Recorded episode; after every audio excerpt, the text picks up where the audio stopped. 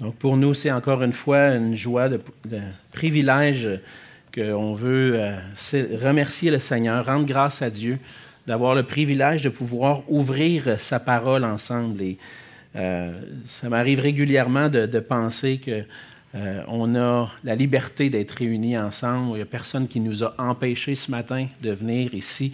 et puis on a pu venir, on peut venir pour entendre la parole de Dieu, alors qu'ailleurs dans le monde, Plusieurs de nos frères et sœurs n'ont pas ce privilège-là. Et même plusieurs n'ont pas le privilège d'avoir même une Bible, d'avoir la parole de Dieu écrite dans leur langue.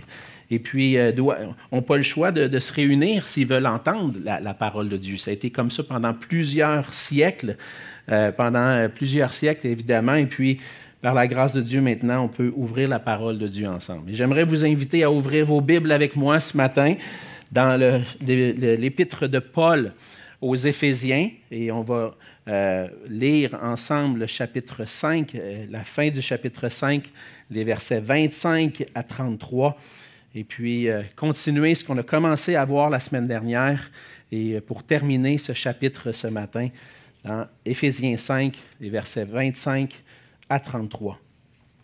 La parole de Dieu dit ceci. Marie, que chacun aime sa femme comme Christ a aimé l'Église et s'est livré lui-même pour elle, afin de la sanctifier en la purifiant et en la lavant par l'eau de la parole, pour faire paraître devant lui cette Église glorieuse, sans tache, ni ride, ni rien de semblable, mais sainte et irréprochable. C'est ainsi que le mari doit aimer sa femme comme son propre corps. Celui qui aime sa femme s'aime lui-même car jamais personne n'a haï sa propre chair, mais il la nourrit et en prend soin comme Christ le fait pour l'Église, parce que nous sommes membres de son corps. C'est pourquoi l'homme quittera son père et sa mère, s'attachera à sa femme, et les deux deviendront une seule chair. Ce mystère est grand. Je dis cela, je dis cela par rapport à Christ et à l'Église. Du reste, que chacun de vous aime sa femme comme lui-même et que la femme respecte son mari. Et on va se courber dans un mot de prière.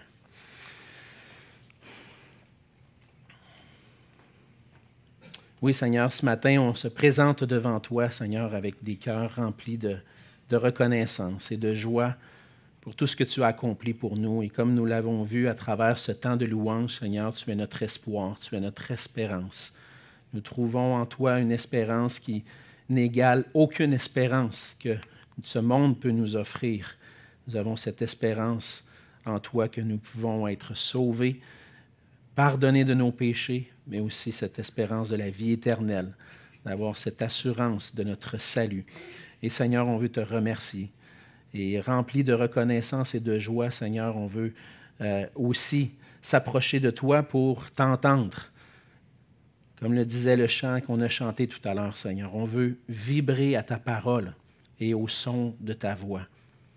Et c'est vraiment une prière pour chacun d'entre nous, Seigneur, ce matin, qu'on puisse avoir nos cœurs disposés à entendre ta parole, qu'on puisse être à l'écoute, Seigneur, puisses-tu calmer nos cœurs et nos pensées afin que nous puissions être concentrés sur ce que tu veux nous dire ce matin à travers ce passage. Et que cette parole puisse transformer nos cœurs, Seigneur Jésus. Renouveler en nous un zèle de vivre pour toi et pour ta gloire.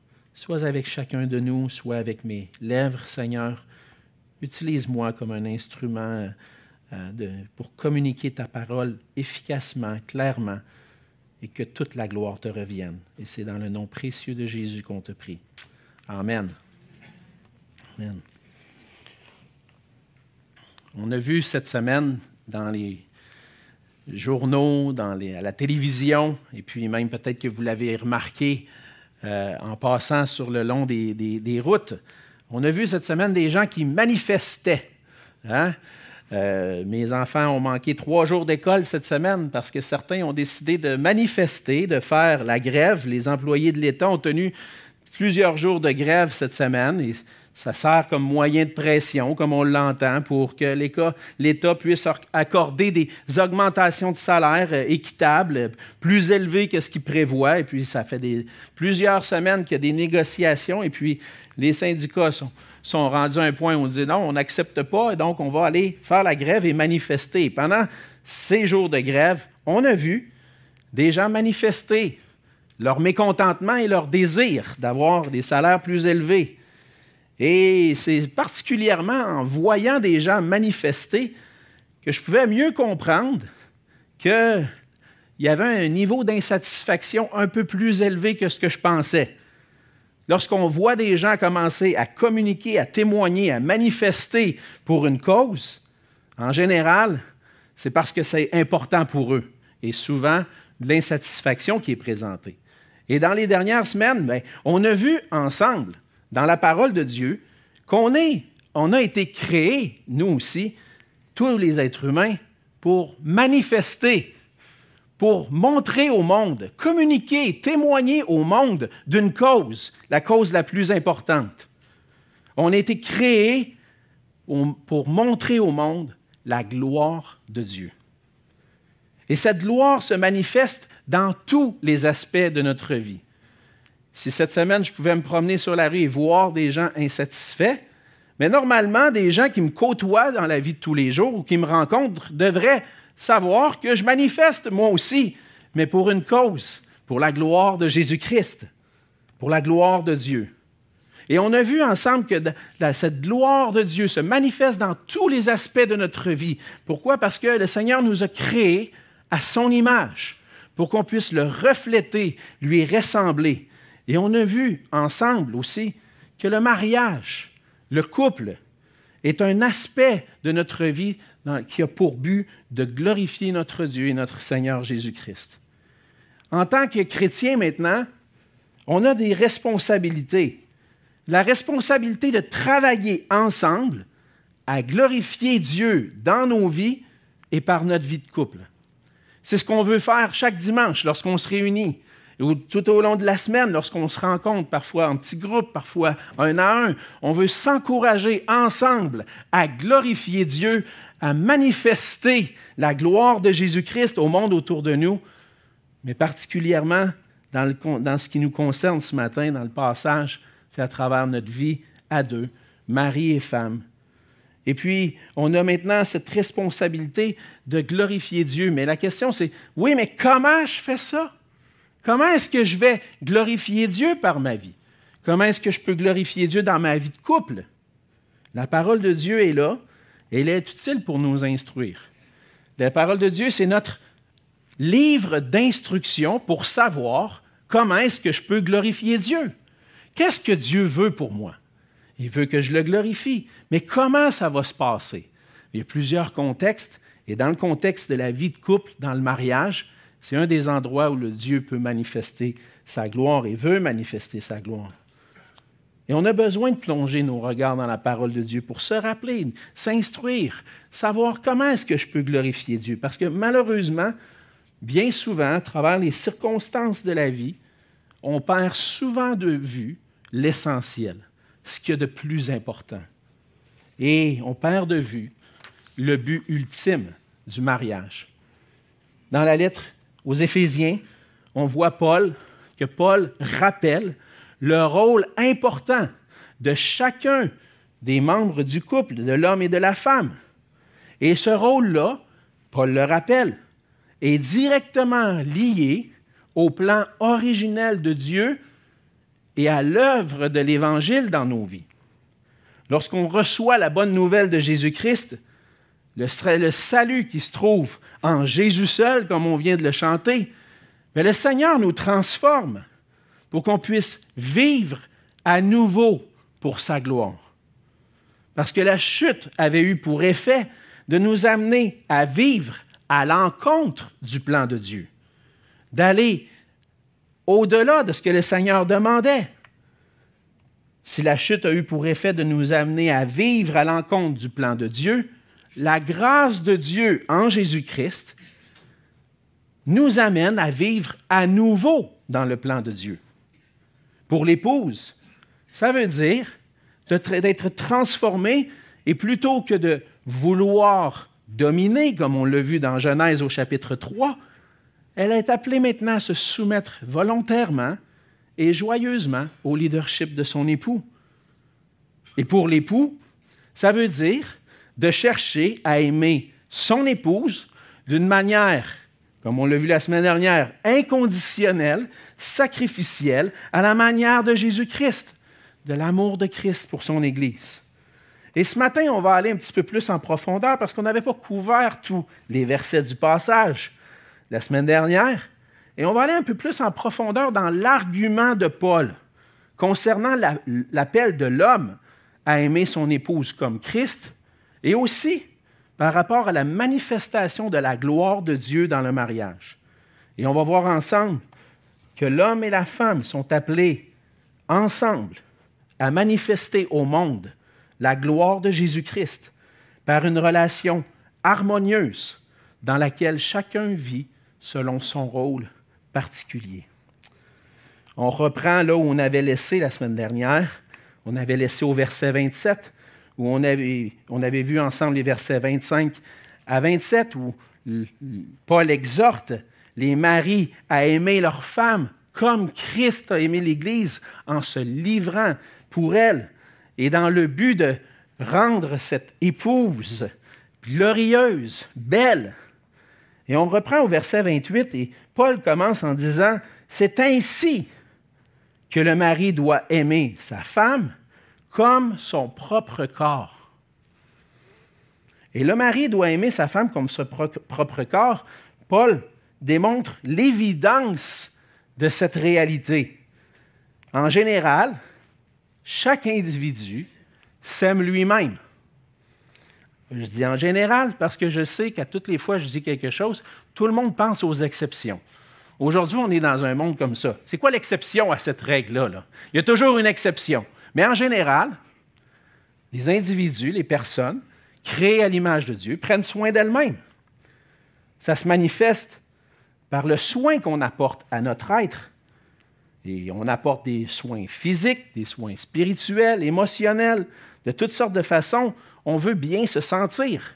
Chaque personne se lève le matin, pas, en tout cas en général, personne se lève le matin et veut dire Moi, ça me tente de filer mal aujourd'hui. Non, personne agit comme ça. Tout le monde, naturellement, dit le fait même naturellement, même sans même y penser. Je prends soin de moi. Quand je me lève le matin, j'ai soif. Ah, je vais aller prendre un verre d'eau. Je ne réfléchis plus. Hein? On ne réfléchit plus à ces choses-là. Si j'ai faim, je vais aller fouiller dans le frigidaire. Y a-t-il quelque chose à manger? Est-ce que ma femme m'a préparé un bon petit quelque chose à manger? C'est pas moi qui fais la cuisine, désolé. Est experte là-dedans. Elle a développé une expertise après 20 ans de mariage. Je la laisse faire. Papa, il s'occupe des pogos et des frites. puis Émile du craft dinner. Euh, ils sont en train d'apprendre. Hein. Il est rendu au craft dinner. Peut-être que plus tard, il va grandir. Moi, je n'ai pas été bien, plus loin que ça. Mais si j'ai faim, je vais fouiller dans le frigidaire. J'ai faim, je vais, nourrir, je vais, manger. Si je me sens fatigué, qu'est-ce que je fais? Ben, je vais trouver une place où je peux m'allonger quelques instants ou peut-être une nuit complète dans mon lit ou de à quelque part. Je veux dormir. Mon corps a besoin de dormir. Je vais trouver une place puis je vais m'allonger. Puis souvent, ce n'est pas très long que quand je m'assois, je tombe endormi. Je ne sais pas pourquoi, mais je vieillis, peut-être, je ne sais pas. Ma femme a de la misère à écouter un film 15 minutes avec moi. Je m'en tombe endormi. Mais c'est ça, on a besoin de prendre soin de nous, on a besoin de se reposer. Puis si je me sens seul, je vais chercher de la compagnie, chercher à avoir des relations. Si je suis triste, je vais chercher la consolation. Nommez-les les besoins que vous vivez. Puis naturellement, ce que vous allez faire, c'est prendre soin de vous-même, de votre corps, prendre soin de votre santé spirituelle aussi. Et c'est pour ça que Paul dit, c'est ainsi que le mari doit aimer sa femme comme son propre corps. Tous les soins que je m'accorde, tous les soins que je, me, donne, je dois veiller à ce que mon épouse aussi puisse être bien dans le couple, dans la famille, dans sa vie. Évidemment, je ne suis pas Dieu. Je ne prends pas la place de Jésus pour répondre à tous les besoins. Puis même pour moi-même, le Seigneur prend soin de, moi, puis il répond à tous mes besoins.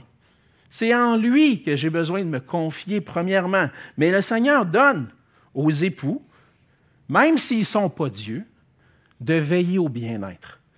Il y a une responsabilité, un rôle particulier. Autant que je peux répondre autant que possible à mes besoins, je dois chercher le bien-être physique, spirituel de mon épouse. Et pour ajouter à l'argument, Paul va démontrer qu'en réalité, personne ne saillit lui-même. C'est ce qu'il va dire. Euh, plus loin, il dit au verset 29, car jamais personne n'a haï sa propre chair. Personne se lève le matin en disant, je veux mal filer ou aujourd'hui, c'est décidé, je me mutile. Personne ne fait ça. Pourquoi? Ben, il n'y a personne qui saillit. Tout le monde s'aime lui-même. L'argument semble simple, mais Paul en rajoute juste pour montrer l'évidence.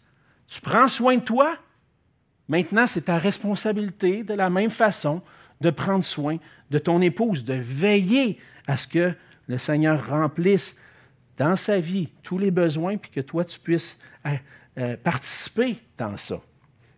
Et pour nous aider à comprendre, Paul revient à l'exemple de Christ et de son Église. Il dit au verset 29, euh, personne n'a haï sa propre chair, mais il la nourrit et en prend soin, comme Christ le fait pour l'Église. Christ prend soin de l'Église. Et on a vu la semaine dernière en détail tout l'amour que le Seigneur a manifesté pour son Église en se livrant pour elle et s'est sacrifié pour elle. En plus de ça, il a travaillé, à, il a accompli ce qui était nécessaire. Son œuvre a contribué à sanctifier l'Église par la parole de l'Évangile. En plus, le Seigneur continue de prendre soin de son Église parce que c'est lui qui l'a bâtie. Et comment il le fait? Bien, il la nourrit par la parole et la prépare pour la rendre belle et glorieuse pour le jour des noces. C'est ce que Jésus est en train de faire présentement. Mais pourquoi le Seigneur Jésus fait ça pour son Église? Parce que l'Église est son propre corps. Cette vérité, elle a déjà été annoncée. Comme Christ prend soin de l'Église, on le voit au verset 30, parce que nous sommes membres de son corps. Cette idée-là dit, l'homme prend soin de son propre corps, doit prendre soin de son épouse. Christ prend soin de son corps. Voici l'exemple.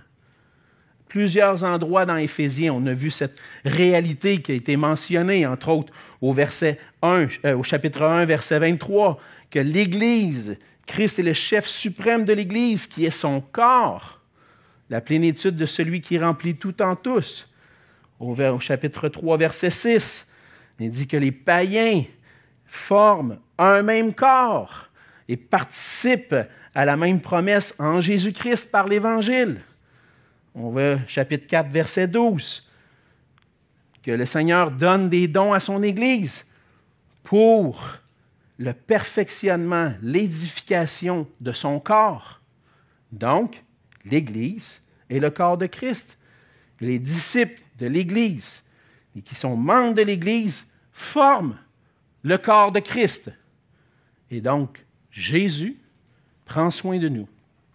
Prend soin de nous physiquement, parce que c'est lui qui comble tous nos besoins. Il prend de nous, soin de nous spirituellement par sa parole. Pourquoi Jésus prend soin de nous? Parce qu'on est son corps. Maintenant que nous sommes le corps de Christ, Jésus prend soin de nous. Et c'est comme ça que l'homme est appelé à aimer son épouse, à la manière de Christ. Comme Christ prend soin de son corps, que l'homme naturellement prend soin de son corps, il doit prendre soin de son, épouse. Et là, il dit, OK, c'est bon, comprends ton image, mais comment tu fais pour dire quel est mon corps maintenant?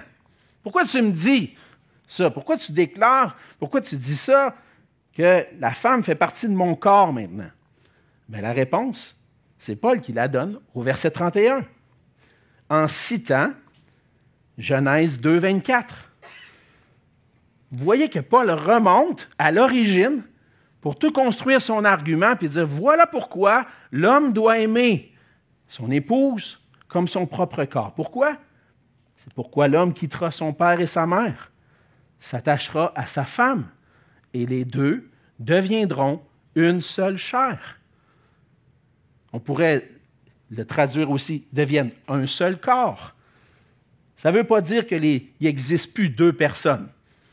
On garde notre personnalité, on a deux individus dans un couple, mais ça signifie quand même que le mariage est une alliance tellement profonde, comme aucune autre alliance dans toute l'histoire de l'humanité ou dans tout ce qu'on peut voir autour de nous. C'est tellement profond qu'on peut dire maintenant que ces deux personnes-là qui ont formé cette alliance sont unies, forment un. Ils sont un maintenant. Une seule chair. Et là, c'est ce que ça implique. Maintenant, il n'y a plus deux individus. Je pense à moi, puis elle, elle pense à elle. Puis on continue de vivre nos vies. On est ensemble, mais on continue de vivre nos vies. Non.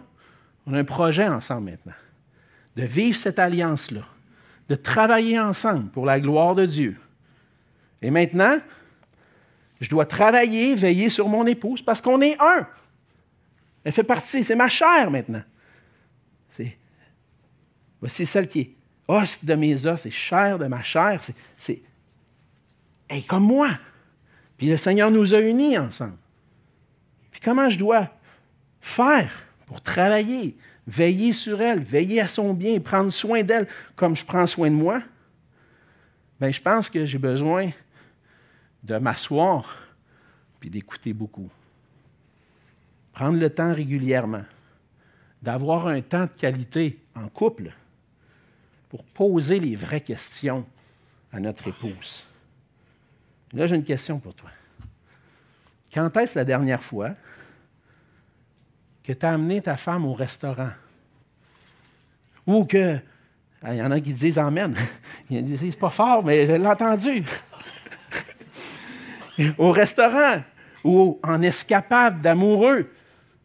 Pas pour jaser de la pluie puis du beau temps, pour prendre soin d'elle, prendre soin de son cœur.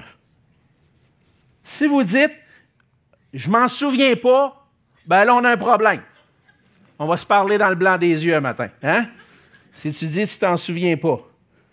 Si tu dis, ça fait un bout de temps, ben, tu as un devoir à faire cette semaine.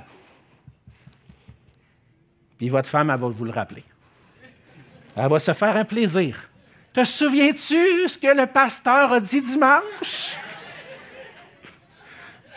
Faut que tu m'invites au restaurant, là. Faut que tu m'amènes. Tu es supposé m'écouter en plus. Oh boy! Je viens de vous en mettre un, gros fardeau sur les épaules. Non, non. C'est pour la gloire du Seigneur. C'est le Seigneur qui nous demande de prendre soin du cœur de, de, notre épouse.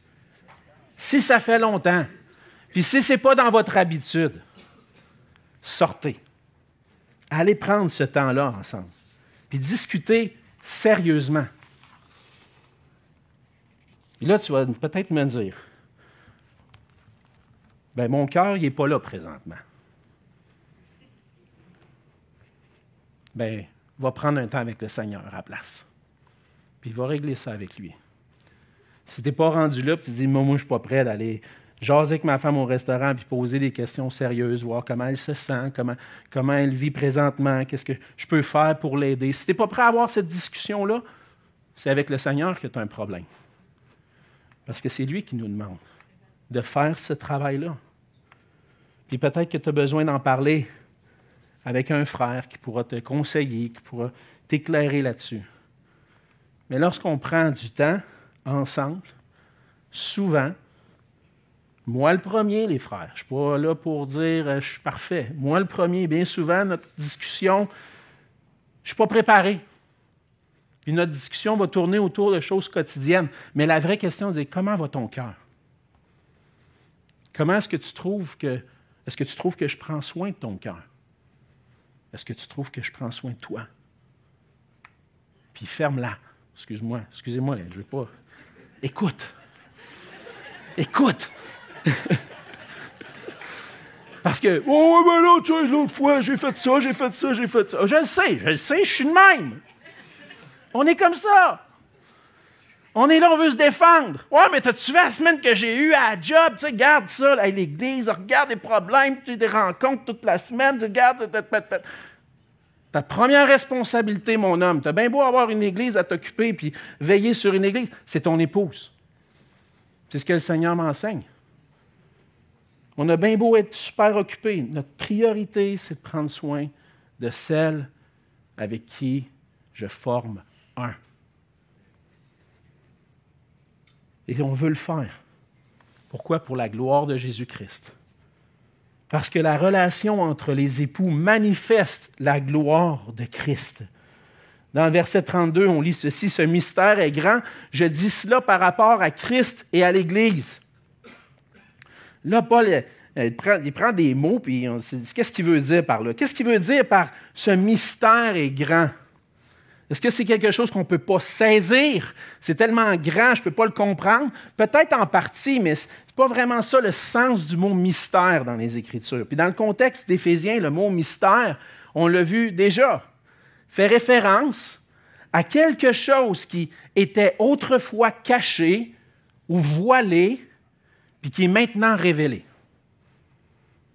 Ce mystère est grand, ça veut dire que c'est un mystère qui est profond.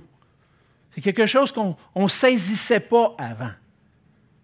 De comprendre que le Messie qui allait venir allait, à travers ce qu'il allait vivre, se livrer lui-même en sacrifice pour racheter les péchés de son peuple allait un jour faire en sorte qu'un peuple serait formé. Puis on le lit au verset, en Éphésiens 3, verset 6. Ce mystère, c'est que les païens sont cohéritiers, forment un même corps et participent à la même promesse en Jésus-Christ par l'Évangile. Il y a un mystère ici. Que là, on forme un seul corps. Mais plus que ça, que ce corps-là, c'est l'Église. Le corps de Christ lui-même son épouse. Wow! Hey, on n'avait pas compris le mariage de cette façon-là avant. On n'avait pas compris que quand Christ viendrait, ce serait une relation, une alliance aussi profonde qu'il allait établir avec son Église.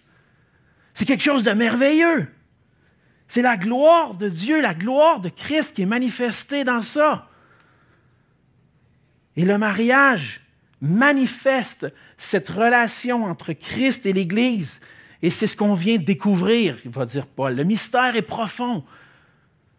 Moi, un, mari avec sa femme, ensemble forment un, manifeste la gloire de Christ.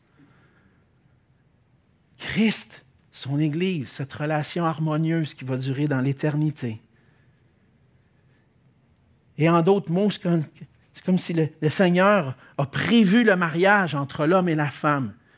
Quand il l'a planifié, il l'a prévu pour être une image de cette relation parfaite. La relation la plus belle à laquelle on participe en tant que croyant. Nous sommes l'Église de Jésus-Christ, son corps, son épouse. Et maintenant, en tant que couple, mari et femme, on est des instruments entre les mains du Seigneur pour manifester cette gloire de ce que Christ a accompli, puis de ce qu'il est en train d'accomplir pour son épouse.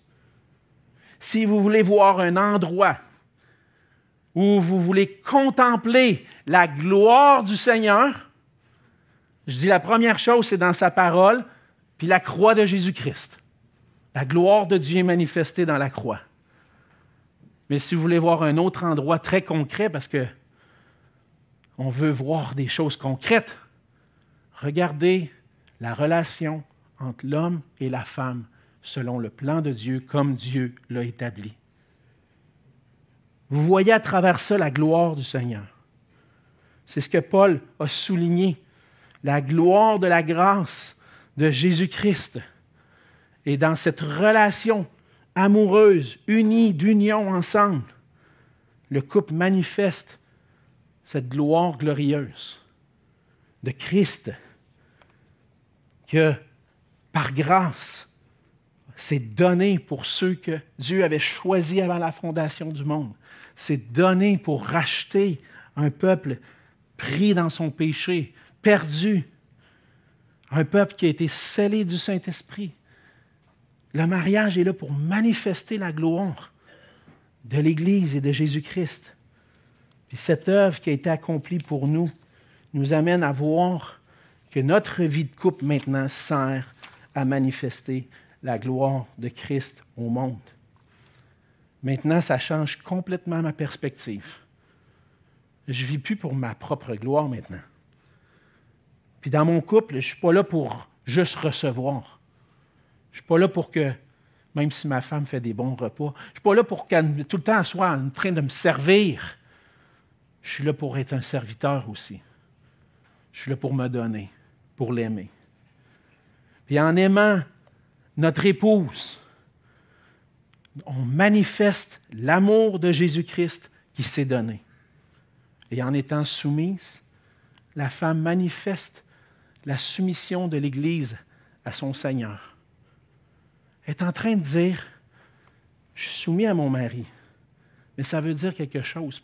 Parce que naturellement, c'est pas comme ça que, que j'agirais. J'aimerais mieux prendre le contrôle. je pense, mes sœurs, vous pouvez comprendre ce que je dis.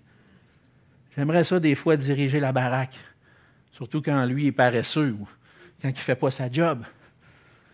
Mais maintenant, c'est plus comme ça que j'agis.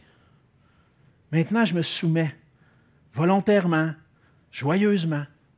Pourquoi? Parce que je veux manifester par ma vie qu'il y a un Seigneur qui existe. Il y a un Dieu qui existe. Jésus-Christ est mon Seigneur. Puis par ma vie maintenant, je le manifeste, particulièrement dans mon mariage. Puis le mari dit la même chose. J'aime mon épouse, je veux en prendre soin. Pourquoi? Parce que j'ai un Seigneur qui, qui m'a tellement aimé. Et maintenant, par l'amour que je démontre à mon épouse, je dis au monde, regardez cet amour que Jésus-Christ a eu pour qu'on puisse être sauvé. Les deux ensemble manifestent la relation entre Christ et l'Église et qui démontrent la gloire de Dieu au monde parce que Dieu se glorifie en Jésus-Christ et dans son Église. Donc, dans le Seigneur, votre couple devient un écran pour montrer au monde l'amour et la gloire de Dieu.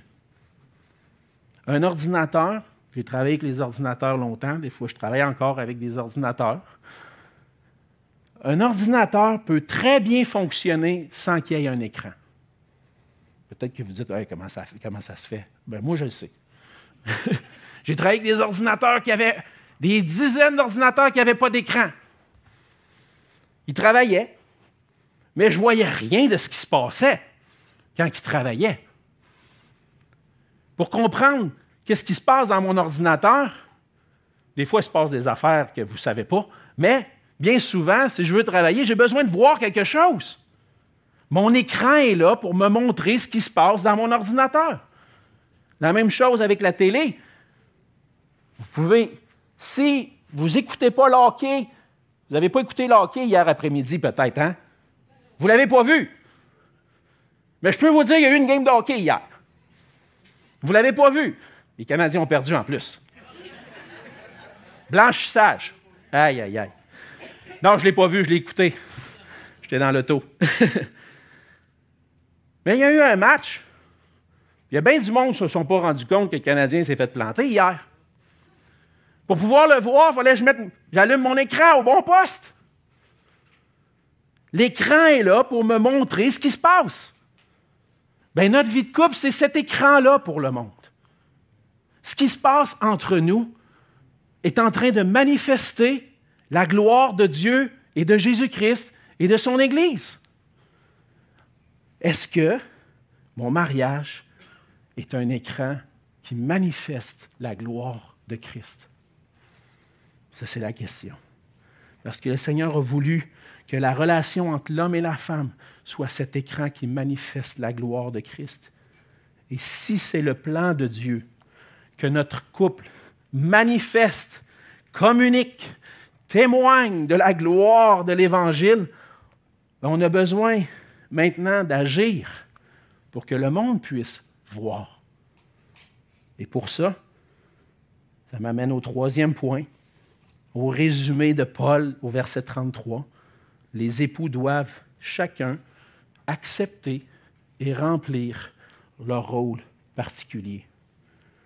Au verset 33, Paul va résumer tout le passage qui, depuis le verset 22, puis même, je dirais, c'est lié avec ce qui était là avant. Du reste, que chacun de vous aime sa femme comme lui-même et que la femme respecte son mari.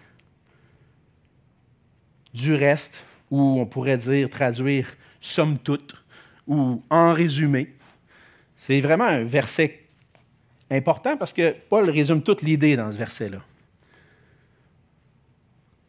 Je dois aimer ma femme comme moi-même. Et la femme doit respecter son mari. C'est le rôle qu'on doit chacun accepter et remplir. Être des maris aimants pour notre épouse, à la manière de Christ. Démontrer un leadership qui est bienveillant, qui cherche le bien-être, le bien de mon épouse. Ça, c'est ma responsabilité. Et c'est de cette façon-là que je vais, moi, en tant qu'homme, manifester la gloire de Christ au monde. Les gens qui nous regardent, qui me regardent, vont constater que j'appartiens à un Seigneur, puis que ma confession n'est pas juste des lèvres, mais en action. Puis comme le mari manifeste la gloire de Christ dans un amour sincère et profond pour son épouse, l'épouse, elle aussi, à la manière de Christ, doit manifester un profond respect pour son mari. Ce qui est intéressant avec le verset 33, c'est que Paul n'emploie pas le même mot qu'au verset 22 pour l'épouse. Au verset 22, Paul va dire que chacune soit soumise à son mari. Au verset 33, c'est traduit dans nos versions que la femme respecte son mari. Ça ouvre nos horizons un peu pour savoir qu'est-ce qu'il veut dire exactement par là. Mais ce qui est intéressant, c'est que quand on va lire l'original du mot respecter, c'est le même mot en grec qu'on tire le mot phobie en français. Ça veut dire quoi une phobie? J'ai peur. Hein? Mais là, es-tu en train de dire qu'il faut que j'aille peur de mon mari? Pas ça que je dis. Parce que le mot qui est là se traduit aussi ailleurs dans les Écritures pour parler de la crainte de Dieu. Vous savez, lorsqu'on dit qu'on a la crainte de Dieu, ça ne veut pas dire qu'on a peur de Dieu. Non, parce que quand je suis en Jésus-Christ, la, crainte est bannie maintenant, hein, la, la peau de Jean. Il n'y a plus de crainte. Mais j'ai un profond respect pour Dieu maintenant. Plutôt que de vivre comme avant, puis je m'en fous de Dieu, maintenant, j'éprouve la révérence, un profond respect pour mon Dieu. C'est, le même sens ici. La femme n'a pas à avoir peur de son mari, mais elle doit accepter son rôle comme épouse. Accepter avec un profond respect que Dieu a décidé que son mari allait être le chef, le leader dans son couple. Puis c'est Dieu qui a voulu les choses ainsi. Ça fait partie de son plan. Puis c'est une attitude qui n'est pas comme, OK, ben là maintenant je me ferme, je n'ai plus rien à dire. Mais qui laisse la place aux échanges. Parce que le mari veut écouter, prendre soin d'elle. Puis des fois, peut-être qu'elle peut avoir des idées différentes. On va échanger. C'est une attitude qui laisse la place aux échanges pour partager les préoccupations, partager des fois mes appréhensions, mais qui accepte volontairement, joyeusement, de suivre le leadership de son époux. Et en étant soumise, en ayant ce profond respect pour son mari, l'épouse manifeste la gloire de Dieu. Parce que l'Église est soumise à Christ, mais non seulement cela. Christ s'est volontairement soumis à son Père. Puis l'épouse qui respecte le leadership de son époux contribue à glorifier Dieu dans le plan de Dieu pour le mariage, puis à manifester la gloire de Dieu dans le salut qui a été accompli pour nous.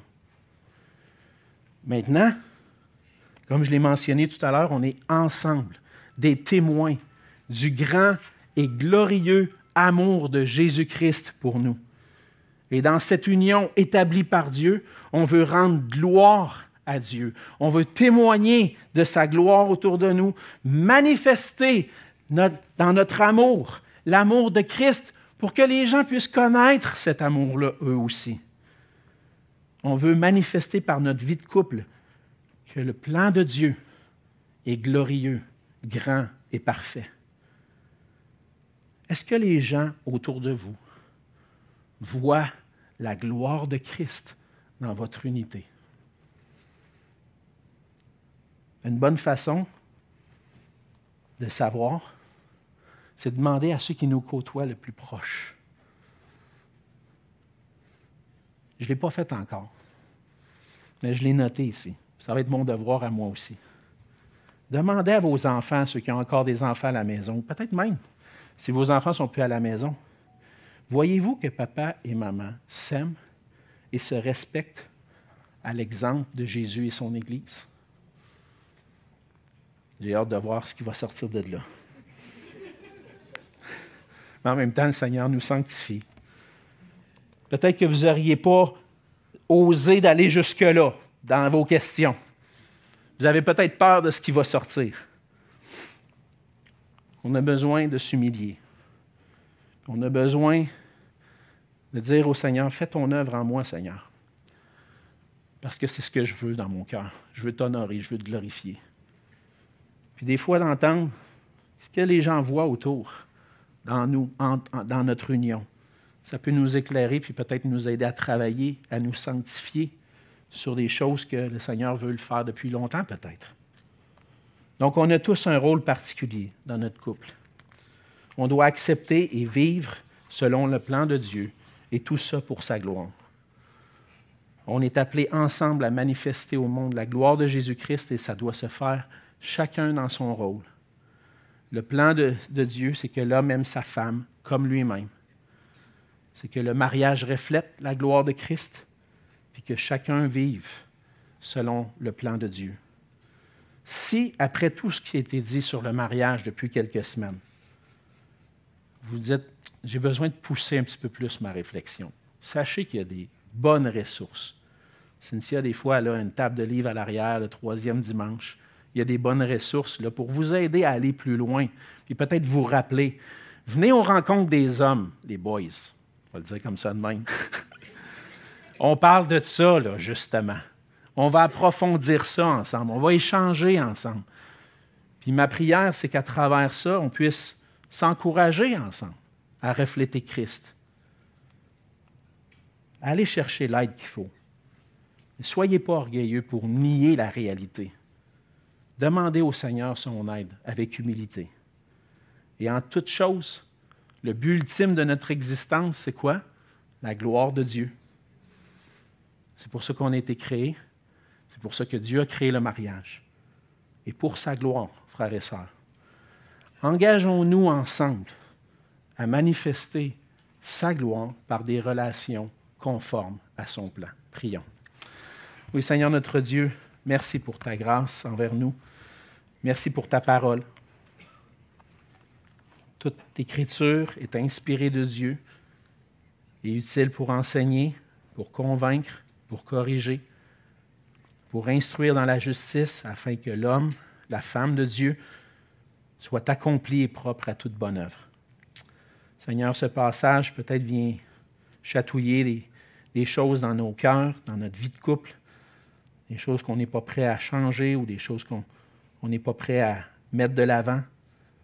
Seigneur, aide-nous, convainc-nous par ton esprit et qu'on puisse recevoir cette instruction pour que notre vie, ensemble, à deux, puisse manifester au monde le plus grand amour qui a jamais été manifesté. Ton amour en Jésus-Christ pour ceux qui étaient perdus, pour ton Église. qu'on puisse être cet écran qui manifeste ta gloire au monde. Fais ton œuvre en nous, Seigneur. Je t'en supplie au nom de Jésus. Amen.